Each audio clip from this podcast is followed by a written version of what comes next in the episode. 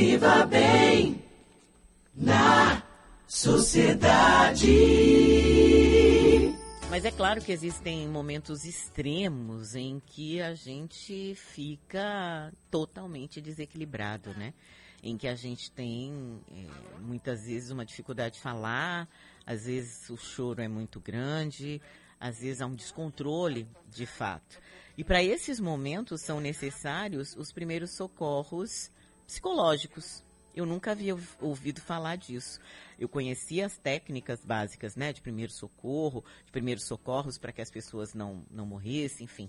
É, mas eu desconhecia esses primeiros socorros psicológicos. E a gente vai conversar sobre eles com a psicóloga e coordenadora do curso de psicologia da Faculdade de, da Santa Casa, Silvia Teles. Bom dia, Silvia.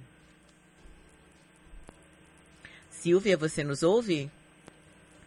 Olá, oi, oi Silvana. Oi, sim, sim. Bom dia a todos. Oi, bom dia. Silvia, prazer falar com você. O prazer é nosso. Exatamente o que são esses primeiros socorros psicológicos? Sim. Olha, a ligação é um pouquinho distante o áudio, mas vamos vendo é, para eu conseguir ouvir melhor. Aham. Uhum. Eu perguntei é, exatamente o que são esses primeiros socorros psicológicos. Sim, sim. Olha, é, essa é uma nomenclatura que a gente vem trabalhando com esse termo de uma forma relativamente recente no Brasil, né? Assim, um, no, no, ano passado, é, logo no começo da pandemia, o Conselho Regional de Psicologia de Santa Catarina emitiu uma técnica, né? Falando sobre orientações para os psicólogos que atuam em recursos humanos, né? É, para dar um apoio nos, nos assuntos relativos à saúde mental na questão da pandemia mesmo. E eles fazem uma observação onde eles orientam né, que os psicólogos passem a prestar os primeiros socorros psicológicos, inclusive a é, treinar, promover piscinas nas organizações para que líderes e gestores pudessem também prestar os primeiros socorros. Bem, se eu pudesse, então eu comecei, Silvana, a estudar esse tema, né? E fui então para um artigo, que é um artigo que inclusive é um texto que eles recomendam nessa nova técnica, que é, uma, é um artigo da é um artigo da Organização Mundial de Saúde, onde eles então fazem um documento com orientações em primeiros socorros psicológicos, pensando na população do campo rural, né, da população do campo, da área rural. Então, então a gente começa a pensar o primeiro socorro psicológico como algo que vem da dimensão de emergências e desastres, né? E você tem duas dimensões aí de acidente. Você tem o acidente físico, você tem a pessoa que está acidentada mesmo, né? Uhum. Se o acidente, o corpo dele, dela, né, ali sofrendo alguma, algum um acidente, o um risco físico mesmo que foi vivido. Mas a gente tem uma outra dimensão de risco, que é o risco psíquico. Né?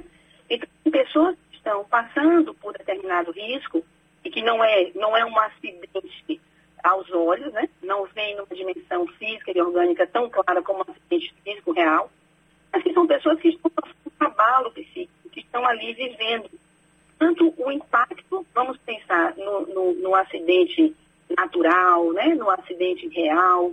Então você tem ali pessoas que estão impactadas por também estarem, estarem na, vivendo aquele, aquele impacto de uma maneira que não é diretamente física, mas que estão envolvidas no acidente, digamos assim. E uma questão que eu acho que a gente pode pensar a partir da pandemia são os outros acidentes, né? O acidente mesmo do nível é, do contexto que a gente vem vivendo, né, desde o isolamento, o distanciamento social, com as imprevisibilidades né, no mundo que a gente vem, vem passando por tantas adaptações, tantas mudanças, tantas privações, tantos riscos, tantas perdas. Né? Então, uma dimensão é, de, de acidente diferente né, do que a gente está acostumado.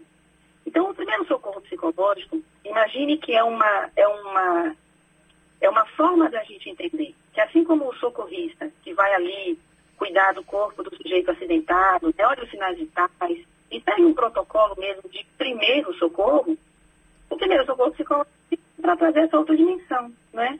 Então a gente vai trazer uma forma de ajudar esse sujeito, de dar um apoio a ele, mas é a grande questão do primeiro socorro psicológico. É um apoio que não estressa o sujeito ainda mais psicologicamente diante do abalo que ele está vivendo, né? Então a gente pode pensar em abalos do tipo a crise mais clássica, não é?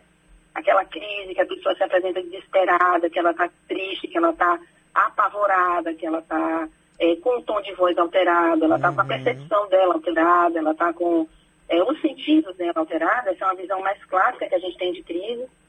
Mas nós temos um outro estado de crise, que é aquela pessoa que está meio anestesiada emocionalmente, né? É uma pessoa que pode estar meio confusa de ideias. Aparentemente ela está bem, digamos assim, né? No funcionamento, não está nessa crise clássica, né? Mas ela pode estar ali no estado de confusão de ideias, que a gente não, não tem como dimensionar ela pode estar sem conseguir responder às pessoas, ela pode estar sem condição de tomar decisões simples diante do que ela está vivendo, uma notícia que ela teve, algo que lhe aconteceu, ela pode estar desorientada, né? Então, os primeiros socorros psicológicos são um conjunto de seis passos que a gente pode dar uhum. para atender essa pessoa de forma eficiente dentro e, desse abalo que ela está vivendo. Silvia, o que, que dá para fazer? Quais, Quais são esses passos, assim, de uma forma bem objetiva, para a gente poder entender?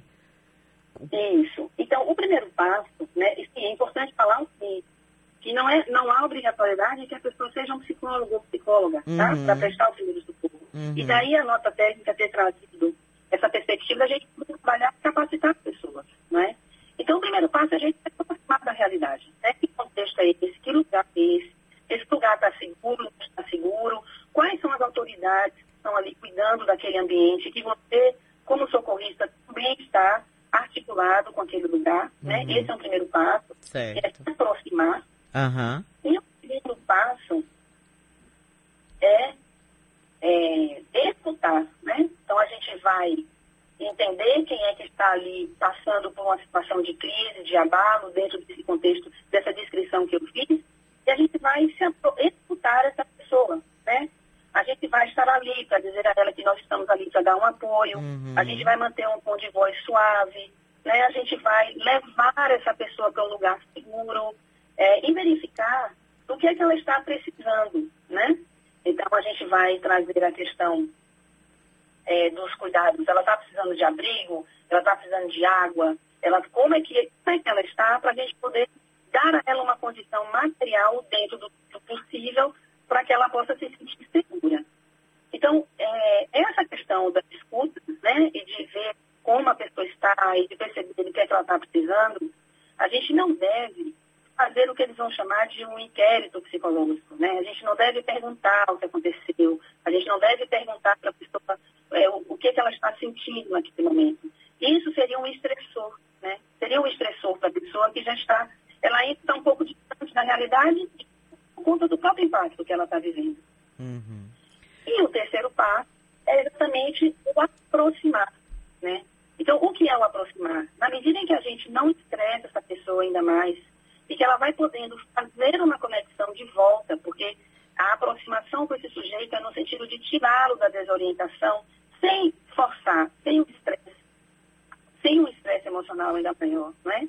Então, a gente vai aproximar. Quando eu comento sobre isso, as pessoas falam assim, mas é aproximar da pessoa? Bem, nós já nos aproximamos dela, né? já levamos ela para um lugar seguro e fizemos essa abordagem mais leve no sentido psíquico da palavra, né? de não estar estressando ali. Então agora a gente vai trazer condições para que se aproxime da realidade em que ela está. Né? Uhum. Então, ir com ela para ver o serviço de informação disponível, é, confirmar se ela tem alguma necessidade ainda básica, que ela agora perceba que ela precise, né? verificar se ela consegue dar informações sobre é, é familiares ou amigos que possam estar próximos dela e, e ir até ela naquele momento para dar um suporte. Então, seriam aí, em gerais, viu, Silvana? Esses três passos certo. que a gente pode considerar no primeiro socorro psicológico. Tá certo, quero agradecer muito a psicóloga e coordenadora do curso de psicologia da Faculdade da Santa Casa, Silvia Teles, que explicou aí, né? É, esses primeiros socorros, observar a segurança do entorno, escutar e se colocar à disposição. Silvia, obrigada, viu? Bom dia para você. Tá ok, obrigada, Silvana. Bom dia para todos.